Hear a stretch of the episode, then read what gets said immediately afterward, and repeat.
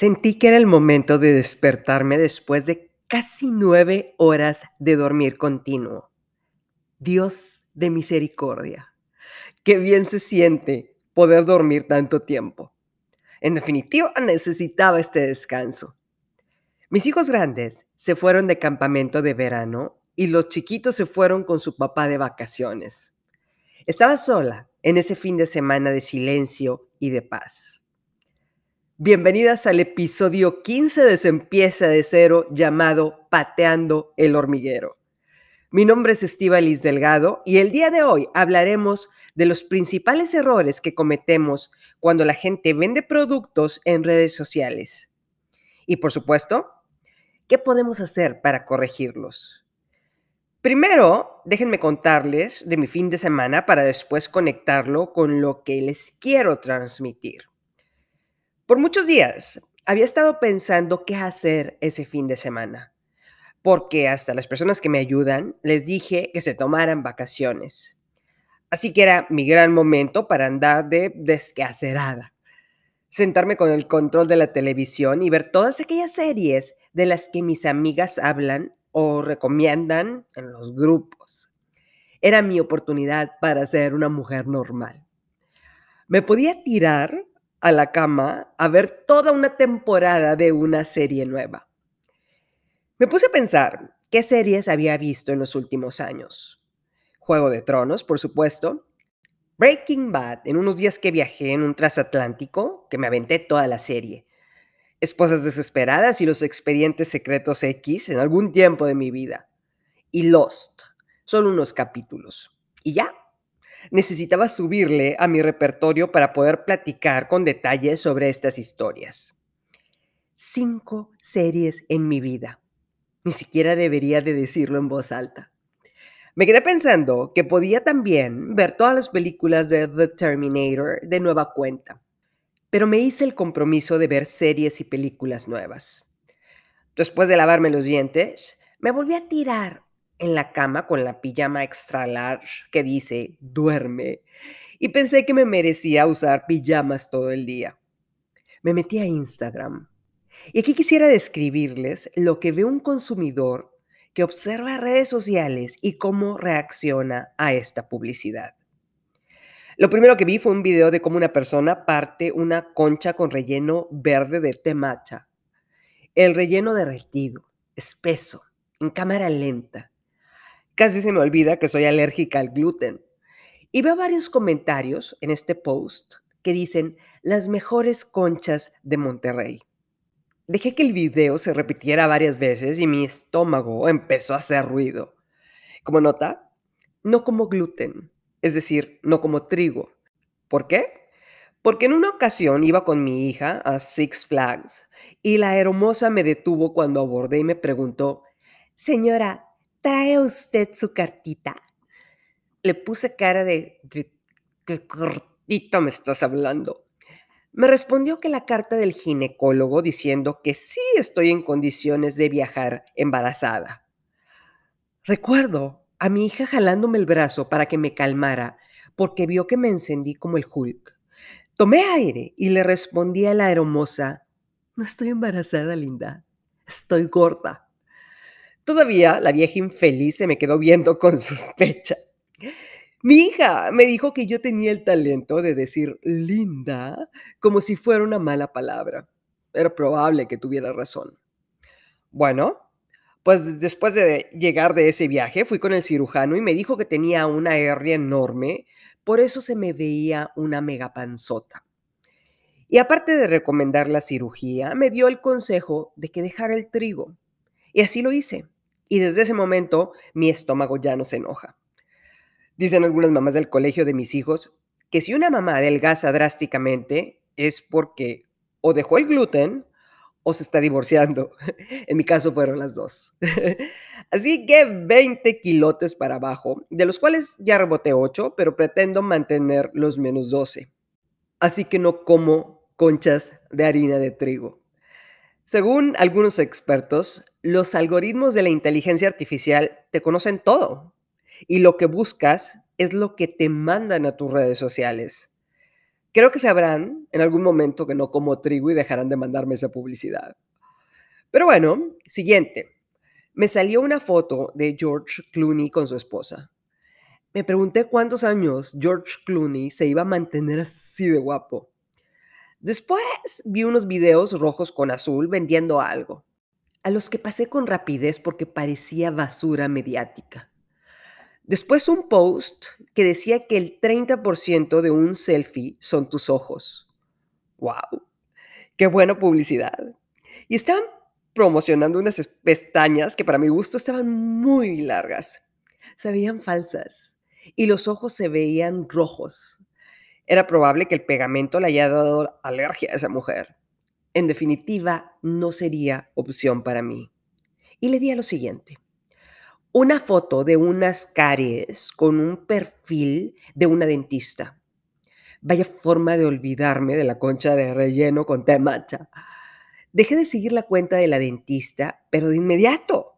Después vi la venta de pantalones de cuero. Los estaba modelando una joven que de seguro lleva 40 cirugías o se la pasa haciendo pilates. Apunté en mi libreta que tengo al lado de mi cama el nombre de la tienda y dónde estaba localizada. Me tenía que ir a comprar esos pantalones embarrados de cuero para llevármelos a una cena con un grupo de amigas. Una de mis amigas, que parece Cindy la Regia, insiste que me debo de dejar de vestir como señora fina de San Peter y me tengo que vestir más atrevida.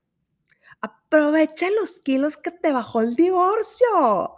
Te tienes que dar más perra, amiga. Todavía estoy debatiendo si le debo de hacer caso a mi amiga astuta. Luego vi otro post de la pastelería que vende las conchas rellenas con el comentario, a ver si puedes nombrar los postres que aparecen a continuación. Te regalaremos tres de ellos el día de hoy si le atinas. Me metí a ver los comentarios había gente que los nombraba todos. Eran como 15 postres seguidos. Y llegué a dos conclusiones. Número uno, que ninguna persona que los nombró se podía embarrar unos pantalones de cuero. No, señor. Si los nombras todos es porque ya te los comiste. Y número dos, tenía que hablar con esa pastelería para saber si tenían postres sin trigo, con harina de almendra o de tapioca o alguna cosa así. Después apareció una publicidad con una foto de panditas con chile, sin información adicional. Me metí a su perfil, pero en la información no se veía si eran de Monterrey, Ciudad de México o de alguna ciudad en Colombia, porque no hay descripción en su perfil. Se me antojaron, pero escribirle para preguntarle dónde están localizados me iba a quitar mucho tiempo, así que mejor le seguí. Luego una foto de una señora entregando galletas en el área metropolitana de Monterrey y dice que son galletas keto. Dije, de aquí soy. Le escribí y me dijo que me las podía traer en una hora.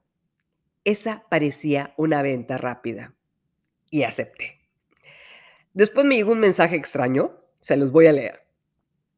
Hola, hola. Soy de Reino Unido, de Londres. ¿En qué ciudad estás tú? Dije, ok, este vato no habla español, pero bueno. Y le respondí que vivía en México. Me pone, soy un operador de criptomonedas a tiempo completo. Trabajo con un equipo de más de mil profesionales en todo el mundo. porque siempre me tocan estos vatos. Administramos a las personas interesadas en ganar cinco veces su inversión en bitcoins después de siete días. Dije, este güey. Le escribí, no te equivoques. Es imposible que garanticen 500% en una inversión de 7 días, menos con un activo tan volátil como el Bitcoin. Luego me pone algo en portugués y le menciono que no hablo ese idioma y reacciona diciendo, amigo mío, lo que le estoy ofreciendo es una oportunidad legítima que le servirá como una segunda fuente de ingresos. La organización que opero tiene licencia bien reconocida por la Nación Unida, ONU. Esta organización tiene una ley y como comerciante debe cumplir con la ley mediante juramento ante el Consejo de Juramento aquí en Estados Unidos para ser fiel, leal y honesto con los inversores para obtener ganancias. Por lo tanto, sus ganancias están garantizadas en un 98%. Dije, ok, primo, ¿quieres jugar Jumanji? Aquí vamos. Le contesto, la ONU o Naciones Unidas es un organismo que se creó para mantener la paz en el mundo. La ONU no expide licencias para empresas de trading de criptomonedas. No existe tal juramento ante el Consejo de Juramento de Estados Unidos. Oye, ¿no me dijiste que estabas en Reino Unido? ¿Qué haces en el Pentágono, en el Consejo de Seguridad? Y el vato siguió escribiéndome. Tal vez sea su falta de inexperiencia en el comercio la razón por la que perdió. de acuerdo, la minería de Bitcoin es el negocio más rentable en este momento. No, no es. Digo, como nota, el Bitcoin vale la mitad de lo que costaba en abril en este año. Eso de que es más rentable es más falso que las pestañas que acababa de ver en Instagram. Y el cuate sigue. Pero tienes suerte de estar en el lugar correcto ahora. Del 100% de las personas aquí en la red, 80% son estafadores. Tienes suerte. Me puse en contacto contigo. Mi empresa puede ayudarte a recuperar todo lo que perdiste, ¿ok? Wow. 80% son estafadores. ¿Te cae? Me imagino que los estafadores son los que dicen que tienen una licencia de la ONU y que juraron ser fieles, leales y honestos y prometen rendimientos fuera de mercado ante el Pentágono. Le pongo, hazle un favor al mundo, deja de engañar personas. Y lo bloqueé. Le reporté a Instagram que era alguien que seguramente trataba de hacer un fraude. Quise evitar que alguna abuelita que no sepa qué hacer con su dinero le crea este perfil falso con una supuesta certificación de la ONU. Después, me llamó la atención una cuenta que anda traqueando a todos los patriotas que fueron a Washington para escuchar el discurso de Donald Trump cuando el Congreso iba a certificar que perdió contra Joe Biden. Abro paréntesis. Déjenme explicarles. En este discurso les dijo a este grupo de seguidores que caminaran hacia el Capitolio y que él iría con ellos, porque iban a detener la certificación del triunfo de Joe Biden como presidente. Pero estos patriotas entraron ilegalmente al Capitolio, rompieron cristales, robaron material y golpearon policías. Algunos de estos patriotas declararon en televisión y en redes sociales que iban a atacar físicamente a los demócratas. Me parece increíble que alguien sea tan tonto como para confesar en televisión un delito federal. Pero bueno, estos manifestantes golpearon y mataron policías. Hay una investigación en curso al día de hoy. Cierro paréntesis. Bueno, esta página de Instagram se dedica a postear fotos de estos manifestantes que entraron al Capitolio. Les piden a sus seguidores que si los conocen, llamen al FBI reportándolos. ¿Saben quiénes son los que reportan a estos delincuentes? Sus familiares, hartos de la adoración que sienten por Trump. Me quedé picada con la historia de una adolescente de 18 años llamada Elena. Le dijo a su mamá unos meses atrás que quería unirse a una marcha a favor de los derechos como ciudadanos de los afroamericanos. Pero la mamá la regañó y le dijo, esos grupos se ponen violentos. No te atrevas a ir a esa manifestación. No es seguro para ti. No somos ese tipo de gente. Pero meses después, cuando Trump hace un llamado a sus seguidores para ir a Washington, la mamá de Elena, esta mamá regañona, le dice a su hija que tiene que salir de la ciudad. ¿Cuál es la sorpresa de Elena? Ve a su mamá en videos del Capitolio en redes sociales con sangre en la cara, quejándose de que un policía de color la había golpeado. Elena identifica a su mamá y sube un tuit que se hace viral diciendo, Mamá, ¿te acuerdas cuando me regañaste por querer ir a apoyar una causa de gente afroamericana? ¿Eres tú la de la foto, mamá? Se hizo viral en minutos. Hay un segundo video en redes sociales en el cual le preguntan a la mamá regañona quién la golpeó. Y ella responde, esa negra. Y Elena postea un segundo tuit diciendo, mamá, creo que lo que debiste haber dicho es que esa poderosa mujer afroamericana policía te golpeó tratándose de defender de tu acoso. Cerca de 3 millones de likes y retweets tuvo esta valentía de la niña llamada Elena. Por supuesto, la mamá fue arrestada y va a ser fichada con un delito federal por entrar a un edificio público de esa manera. Pero qué valentía de niña. Pueden googlearlo como Elena con H, Duque, Capitolio, si quieren saber más sobre esta historia. Elena relata en una entrevista que su mamá había sido demócrata la mayor parte de su vida pero después de que Trump se lanzó como candidato, algo cambió en su cerebro que la ha llevado a apoyar a la extrema derecha. Lástima que Elena Duque no habla español, sino le hubiera recomendado el capítulo 14 de este podcast titulado El becerro de oro. Después de reírme de esta historia, continué. Vi un comercial que decía, aprende fotografía, pero tenía que dedicarle todo este día a este curso y estaba decidida que todo el fin de semana se lo iba a dedicar a las series de Netflix. Y que llegan mis galletas keto al departamento para almorzar. Ahora sí, hablemos de este relato de Instagram. Entonces, oíste el episodio pasado y dijiste, no puedo estar en el purgatorio empresarial, tengo que salir de aquí, sí o sí. Es hora de darle un incremento sustancial a mis ventas. Pones cada mañana una alarma en tu teléfono que diga, mandar invitaciones enfocadas a quien pueda comprar mi producto. No te tomas las cosas personales y te enfocas a hacerlo. Y después de un mes lo logras. Cuadriplicaste tu número de seguidores con cuentas reales. Ahora dime, ¿de qué sirve tener un estadio lleno de espectadores si no tienes un espectáculo para mostrarles? Es necesario crear contenido. Y puedes pensar, tengo que contratar a un mercadólogo que haga videos y gráficos que se vean súper profesionales. Dime una cosa, de todos los casos que te platiqué, ¿quién cerró la venta? ¿Y qué videos pasé sin prestarles mayor atención porque parecía basura mediática? Este caso real. Y aquí vamos a nombrar algunos puntos que creo que son básicos cuando vamos a vender algo en Instagram. Así que empezamos. Punto número uno, accesibilidad.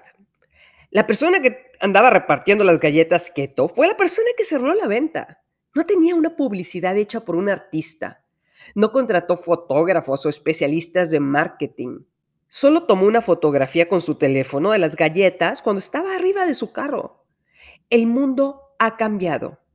Ahora puedes pedir algo de la farmacia con tu teléfono inteligente, pedir un taxi con un clic, pedir de comer o que te traigan efectivo en donde estés.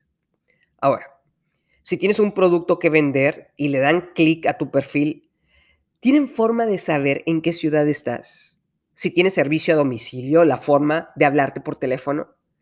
¿Tienes forma de que te contacten en redes sociales leyendo tu perfil en 7 segundos?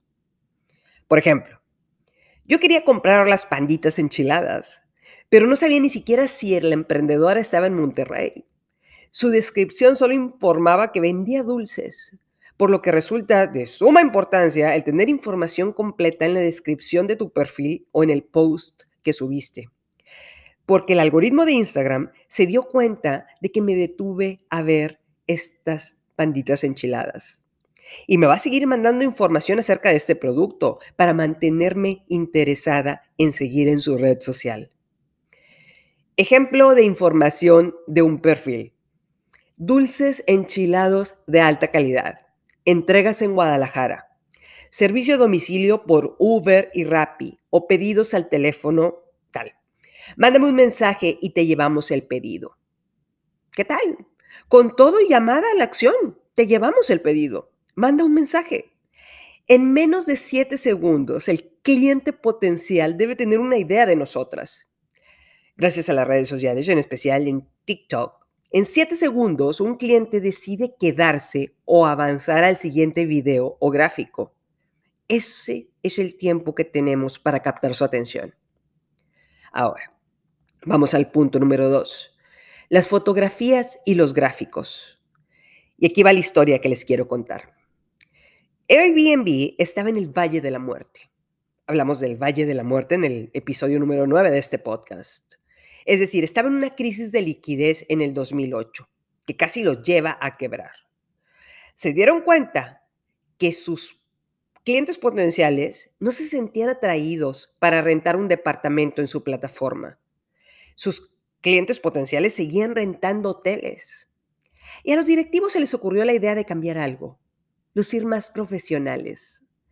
Contrataron un fotógrafo especializado para tomar las imágenes de algunos departamentos de sus clientes y subirlas a Airbnb. Y empezaron a ver una respuesta positiva inmediata en la renta de estos departamentos que tenían fotografías más profesionales. Se incrementaron al doble las rentas de estos departamentos. Y continuaron con este experimento en otras ciudades. 3.3 billones de dólares vale hoy este unicornio. ¿Recuerdan que llamamos así a toda empresa que vale más de mil millones de dólares?